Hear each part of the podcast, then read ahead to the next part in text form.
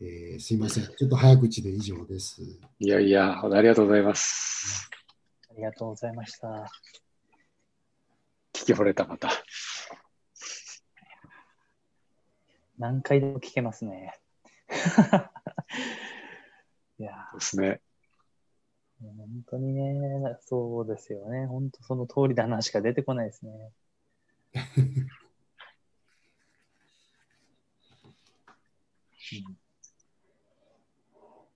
なんか、社員を信じきるだけと、えーいうことで、まあ、本にもそう書かれてますけど、えー自分、そういう自分を信じるっていうことなのかなとも思ったんですけどね。そうですね。もうそれでいこうって、まあ、まあだから覚悟と決意って言いますかね。えーそれはやっぱり自分ができることですから、もうそれでいこうっていうふうにですね、思って。で、やっぱり生きる死ぬっていう、まあ、判断基準というか、まあ、だから明日生きてるなんて分かんないわけですから、まあ、それは従業員も一緒で、だから本当に従業員の命ににが命に見えるっていうことでいくと、本当に存在してるだけでありがたいっていうですね。うんあのだからそれがやっぱり、僕らいろいろ、まあ、なんていうんですかね、まあ、まあ、ちょっと言えない話もいっぱいありますけども、言えない話じゃないんだけど、うーん、だからなんかね、ずっと1年間、2時間ぐらいかけてきた、出社してきた子をみんなで温かく見守ってとかね、で普通やったら本当に生産性とか考えると早く一人前にせえとかね、あると思うんですけど、そういうことじゃなくてね、本当に来ただけで、えー喜ぶっていう、まあ、とかね、まあ、何回、えー11月にこの間入った女の子もですね、いろんな事情があって、えー5月にこれ3回目の入入社なんですね。3回目で入社ですか。うーんとかね。うん、だからうちは辞めるのは別に全然止めないし、でも帰ってくるのもウェルカムですね。だから、へうん、居場所って言いますかね、うん、そういうのもたくさん、えー事例はいっぱいあります。いろんなあー例の中でいっぱいありますね。え。2回辞めたけど、もう1回帰ってきた時に受け入れるよと。ええだから11月入って5月で3回目の入社が一番あれでしょうね。だから1回辞めて帰ってくるっていうのもいっぱいいます。2回 ,2 回もありますね。今、親子で働いてくれてる組数が今15組、15組？はい、ありますね。すごい。だから本当に、なんですかね、会社の中でそういう成果を生み続けないといられないということじゃなくて、うんなんか存在だけでいいんだってこう思えたら、やっぱり人の力っていうか、うん、なんか発揮するんじゃないかなっていうふうに信じてですね、今。まあ、発揮してくれれば、えーさっき冒頭でも言ってた優しい心を思う存分発揮してくれれば、会社の経営は成り立つという感じなんですかね。そうですねまあ、えー成り立つと思ってますよ。ぼ僕はね、はい、な思ってますね。だから、管理強化ではですね、人は幸せにならないって僕は思ってますから、うんで、ドライバーってやっぱ出ていくと、だから接してる、なんていうの、時間っていうのは少ないわけですよ、めちゃくちゃ。私たち、まあ、工場なですよ。出ていったら、でね。うん、だから朝と夕方ちょっとこう挨拶するぐらいとかですね。だからうんやっぱり何でこうね、信頼関係っていうか結ばでるかってやっぱ心と心ってこう言うとこうちょっとこうふわっとした感じやけども、うんでもそれしかないので、だからうんそこをやっぱり、なんていうの、あいつ大丈夫かな、ちゃんと働いてるかな、ちゃんとやってるかなじゃなくて、あいつは大丈夫って、えーみんなでね、思えるような、そんな会社にね、社会にやっぱりしていきたいな。で、失敗してもええやんと。うん、なんかし、うん、だから失敗をさせないために、じゃなくて、まあ当然その事故はダメですよ。事故はダメやけども、うん、なんかそういう、うん、ふうにですね、思って、うん、だからやっぱりまあリスクを避けよう避けようっていう、うんまあ、もちろんコンプライアンスとかも大事で、これ YouTube やからちょっと非常に あのあれなんで。なんですけどね、でももっと大切に向き合わなあかん僕たちはあるあるんじゃないかと、仕なるほど。してとか、まあ、うん会社経営の目的ですよね。ううんんうん、だから、経営を、会社経営の目的ね。会社を続けるために人を育てた雇ったり育てるっていうことじゃないって思ってますから、僕そそれですよね。それ私、結構衝撃を受けたんですけど、うん、会社を存続させるために人を育てるんじゃない。じゃないですよ。だから人が育つ会社を作るっていうのは、うんだから人の人間的な成長とかですね、まあそういったのが目的で会社っていうものがあるわけですから、だから人を選ぶなって言ってるわけですよ。選ばれる会社になるのが大事なんで、だからまあか過去ですけど、3人のドライバーウォッシュに100人来たりとかありましたし、おでだから能力で選ぶんじゃなくて、本当にあの来た人にが、まあ、時間軸も温度差も違うけども、少しずつこの仕事とか私たちと一緒にやる中で、えー生きる目的がですね、少しずつ高まっていったりとかですね、幸せ感があっていう、そそこにやっぱり重点を置きたいですよね。うん、だからなんかこう、しんななんていうんですか、だから新卒とか、そう人を採用、人を選んで、えーいい人、いい人材を採用するっていう概念はないですね。うんたたくさん応募がめっちゃ倍率が高かったら、その中でいい人を取りたいって、その方が良さそうな感じがするんですけど。でもそれはもう選選ぶなっていうふうにぼ僕はですね、そういう。うんその入り口で選ぶんじゃなくて、どんな人が入ってきても、か人が育つ会社であれば大丈夫じゃないかと。そういうことですか？うん、それが目的ですか？ら、だから本当に能力がないとか、あのお前、あ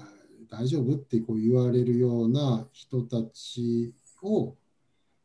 受け入れて、仕事をしながらそういう人間的成長を育んでいくっていうことが目的ですから、それが目的なんですこれが目的ですよ、僕たち。経営経営の目的が。目的が。だからいろんな集まって勉勉強というかそういう数字数字もですね。あれもあのプロセスも全部みんなで数字っていうか算数ができへん連中、まあ、僕らも含めてですよ。そういうのが分別管理でその整合性本当にあの問いながらでも今リアルタイムで日々収支とかできたりとかですね、うん、だからそれを数字がいいっていけあの数字がその言ってないからあかんって詰めるっていうことは絶対ないですね。昨日も、おとついも会議やってましたけども。だから、数字をだから人間的成長につなげるツールとしてですね、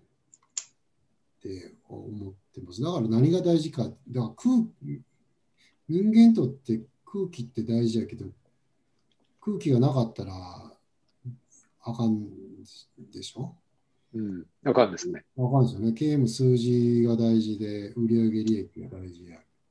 でも、にあの空気を吸うために生きてるやつがおるかっていう言えばね、でもそれがやっぱり経営の目的はやっぱりどっちか言ったら売上利益を上げるためが目的になってて、それをそうですね。なんかちょっときれい事を言ってですね、なんかベクトルを合わせていくっていう方法っていうのは僕は違うんじゃないかと。だから会社潰れて困るのは経営者ですから。運送会社今日本で6万2000社ありますからね。うちがもし潰れても路頭に迷わないわけですよ。迷わないですね。迷わないで、でもそれを迷わす、迷わしたらあかんとか、あの、うん。必死になって従業員前で言って、雇用を守らなきゃ。そうそうそう、言うてるけど困んな経営者ですからね。そんなんを、だからもう見透かされてるんじゃないかということですよね。だからそれを僕はこの悲しい事故で、そういうその自分自社の、自社のっていう枠組みを、まあ、そうまあ、見たらと手放すっていうかね、あ自社という枠組みを手放してる。手放す。確かにもう、あの、ちょいちょいそういうお話が出てきて、えーそういう社会を作っていきたいんだ。会社じゃなくて社会を作っていきたいんだとか、先ほども会社のことを会社の中だけで考える時代じゃないとか、会社のことはあんまり喋ってないないです。もう絶対ないですね。だからそこ絶対ない。絶対ないだからそれがね、今までね、事故をやっぱり起こしたくないっていうのはありますよね。で毎年従業員向けに安全大会でも何でもそうですけども、今年もじゃあ、あのえ事故半減しようと、自社のえ宮田運輸ですね。これ当たり前じゃないですか。言う言うじゃないですか。で、それを、まあ、あのまた還元しようとかですよね、言うんですけど、全然これ響かないわけですよ。これみんな言ってるじゃないですか。うん。けど、俺たちがやってることが、これ大阪の事故をなくせるんじゃないかと。おう。言うと、ちょっとこう目が輝きますよね。ちょっとこう言って意識ですよ。言ってる、まあ、やってることは一緒のことですよ。これ大阪のと言ってしまうとですね、これ東京の人は応援してくれませんね。大阪の人は応援してくれますけど、うん。俺たちがやってることが日本の事故をなくせるんじゃないかと言った瞬間にですね、日本中から応援してくださるんですよ。世界のって言った瞬間、世界中から。未来のって言ったら未来からですね。だから何をこう目的にですね、こう発してるかっていうことで、あの本当に、まあ今日もそ、まあ、来ていただいたりとかですね、今日もこうお声掛けいただいてるのも、多分そういう、あのなんですか、宮田運輸の社会社をなんかよくしあのしてあげようとか、そういう目的じゃないわけですよ。みんなが良くなるようにっていう目的だと思うので、でそれやっぱり社内でもやっぱりそういうことをトップがですね、やっぱり言い切るということは、僕自身は大事だと思ってますね。それがやっぱり、えー応援されるあの会社になっていくんじゃないかと。えーまあ、そんなふうに思ってますけど、だから、まあ、言い切るっていうのが綺麗事じゃなくて、本当に思ってるわけですよね。本当に思って、まあ、この子どもミュージアムも含めてですけども、あのまあ、やらさせていただいているので、本当にあの純粋に子どもミュージアムプロジェクト応援委員会なんていうのが京都で発足したりとか、あちこちでですね、えー紹介をしたりとか、これいい取り組みやから、俺もあのパンフレットに送ってくれとかですね、まあ、いろんな形で、あのまあ、映画も僕たち作ってくれって言ったわけじゃなくて、あのうん。作っていただいな作っていただいたんですね。へえ。まあ、本もそう本もそうですしね、作っていただいた。僕たち何の戦略も計画もない。いや本当にないですよ。で、社内では計画するな言ってますから。あ、するなって言ってるんですか。言ってます。もうだから、自分が計画した範疇なんか、自分のけあのけ、えー、と思った、ま、思ってる範疇ですから、それを超えていく成果というのがやっぱり出てくるわけですよね、必ず。だからそこをやっぱりもっと求めていくには、このやっぱり今日の人のご縁とか、つながりとか、何を、えー意識してるとかですね、まあそういうのをやっぱり大事にしていこうっていう、ってます。はい、そんなあとは、どんどん社員の方がやりたいことを任せていくということもされてますよ。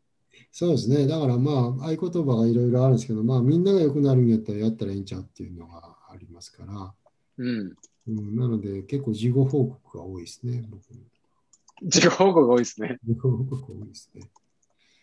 でもそれはもう絶対あかんって言わへんやろっていうのがね、やっぱあります。やらんかった方があかんっていうですね。だから、間違ってるかもわからんけど、自分がやろうと思ったことをやる、自分の意思でね、やるっていう方が、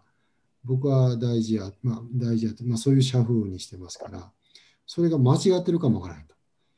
でも、あのそれを間違わないようにみんなが協力していくっていう、支え合うっていう、なんかことがあった時にみんなで責め立てるっていう、これ世の中じゃないですか。なんかそうですね。メディアも含めてですけど。うん。でもなんかこいつがやろうとしたことがその動機に対してみんながこう助け合う支え合うっていうそういうやっぱり会社とか社会作っていきたいっていう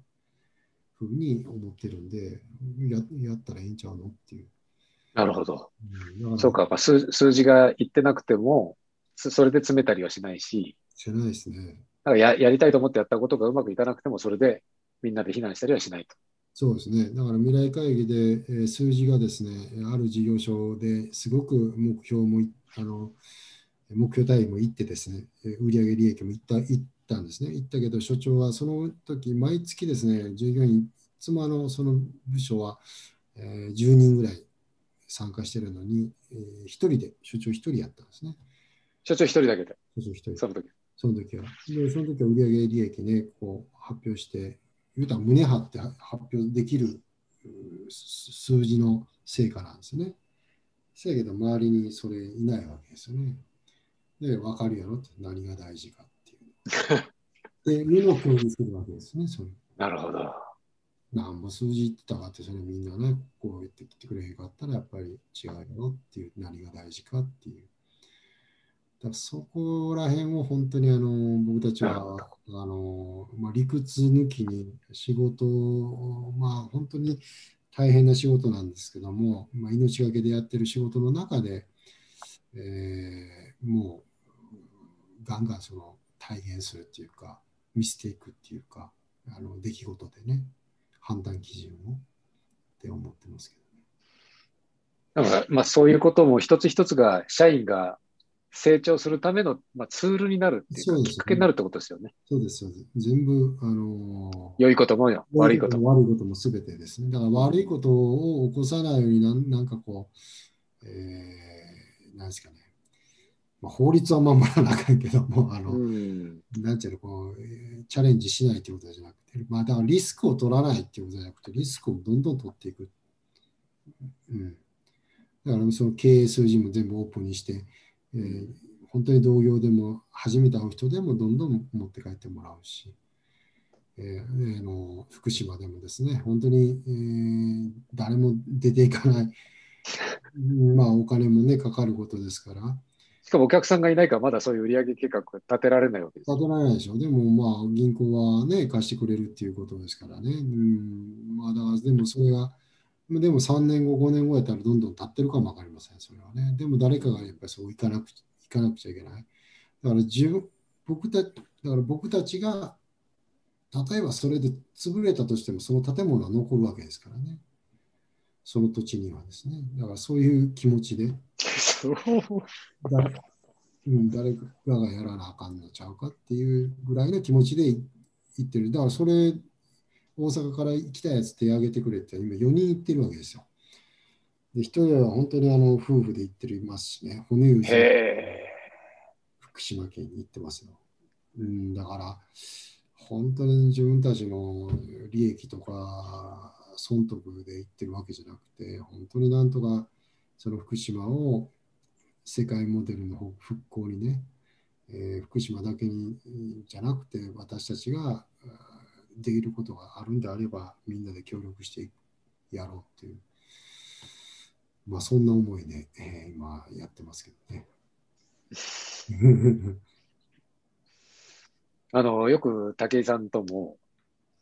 えー話してて、で普通の会社は不安とそれがベースのマネジメントしてる。それは経営者だけじゃなくて、まあ、上司も不安とそれっていうのを要して頑張らないと評価されないぞと、給料上がらんぞと、煽ってる。まあ、それがまあ当たり前なんですけど、不安とそれじゃない価値観っていうのはなかなか想像ができないと思うんですよね。たけちゃん、こういう実際にこういう会社があるっていうのが、驚きというか、うんパラダイムが違いますよ。いや、だからね、自然とティティール組織のような経営にたどり着くのはもう必然ですよね。うん。だから、なんか僕も、あの、ダイヤモンドメディアっていう会社を始める前に一回会社を倒産させたことがあったんですよね。それで友達の人生本当にめちゃくちゃにしちゃったもんで、あの、いや友達の人なんだ、この自分の仲間の人生めちゃくちゃにしてまでやるべき仕事なんてないじゃないかっていうことに気づいてしまって、気づいたというか、言葉で言うと当たり前ですけど、それを体感したときに、やっぱり取り返しのつかないことやっちゃったなって思って、じゃあ人が、その人がその人らしくいられるっていうことが人生の成功なわけで、うん、会社の成功もそうですけど、別に、なんだろう、一つ一つ違うわけで、成功も。うんね、あの、だから、そういられる環境を作りたいって思ったら、えーなんか、権力とか、その、い今の世の中の仕組みだとそれできないなって思って、じゃ権力を自分も持ちたくないからそうじゃない仕組み作ろうってやったらティール組織って呼ばれるようになっただけなんですよね、本当に。うん。だからもう、共感しかないっすわ。共感しかないです。で、あの、ぼ僕もダイヤモンドメディアの頃、えっと、ちょうど5年ぐらい前ですかね、2016年から、あの、すごい納会って言って、あの、月に1回会社の中で、あの、先月の、まあ僕も、あの、稲森さん大好きで月次決算ちゃんとやって、アメーバ経営やってっていうのをやってたんですけど、それを社内で毎月発表会みたいなのをやってっていうのをずっとやってたんですけど、これ、ね、あの、社外にオープンにしてもいいじゃんっていうことで、5年ぐらい前にオープンにし始めて、で、まあ、その頃会社にさ30人ぐらいだったかな、なんですけど、その会に毎月3、40人外からまあ参加者が来るようになって、うん。それを 2, 1 2年ぐらいやったかな。うん。でもなんかちょっとイベントになりすぎちゃって、うん。えーちょっとこの社内でもう少し込み入った話したいのができなくなっちゃって、はいはいはいはい。それです、えっ、と、もう一回クローズドにしたっていう経緯があったんで、でも、やっぱりある程度ね、こう、宮田運輸さんぐらいな規模になって、ちゃんとこう、あの、回していく余力とかがついてくると、あの、これは本当に素晴らしい仕組みなんだろうなって思うので、だからこの取り組みとかも、僕はもう共感しかないというか、あの、いや、やっぱりそうなりますよね っていう感覚なので、うん。いやいやいや、そうですねこれがなんか、ううんん、スタンダードになってってほしいなって思いますね、本当に。むしろ世の中の。そうですよね。なんかね、やっぱり。そうね。なんかもう、もうそうですね。なんか、そうですね。なんか、こう、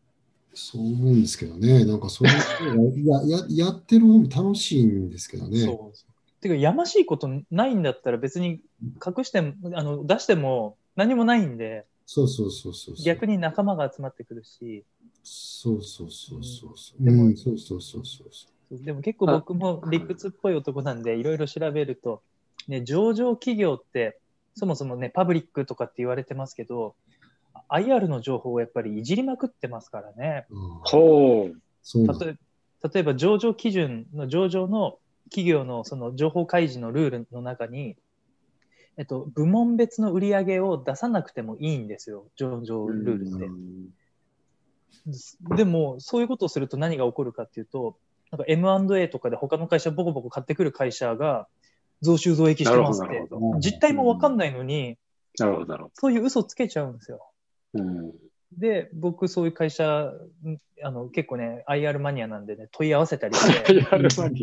そうあのセグメント別の売上情報くださいとかって言ったらう、んすいません、それは開示してませんとかっていうの IR 担当から返ってきて、うん開始しなくていいんだ。そう、それは、でもいルールがそうだからっていうだけであって、でもどう考えたって誠実じゃないじゃないですか。確かにね。そう。だからなんか世の中おかしいなって 思いますよ。公開企業って言ってんのにね、違うんだね。うん、すごいコントロールできますからね。あと、ね、あの、PLBS 資産計上をどのくらいするかとかもかなりいじれますから、実際のところ。なるほど。だからやっぱり BS まで掘ってみると、本当に誠実な会社かどうかはすぐわかりますよね。なるほど。あの、もう、終わりの時間になってしまいます。聞いてる間に。いや、本当にありがとうございました。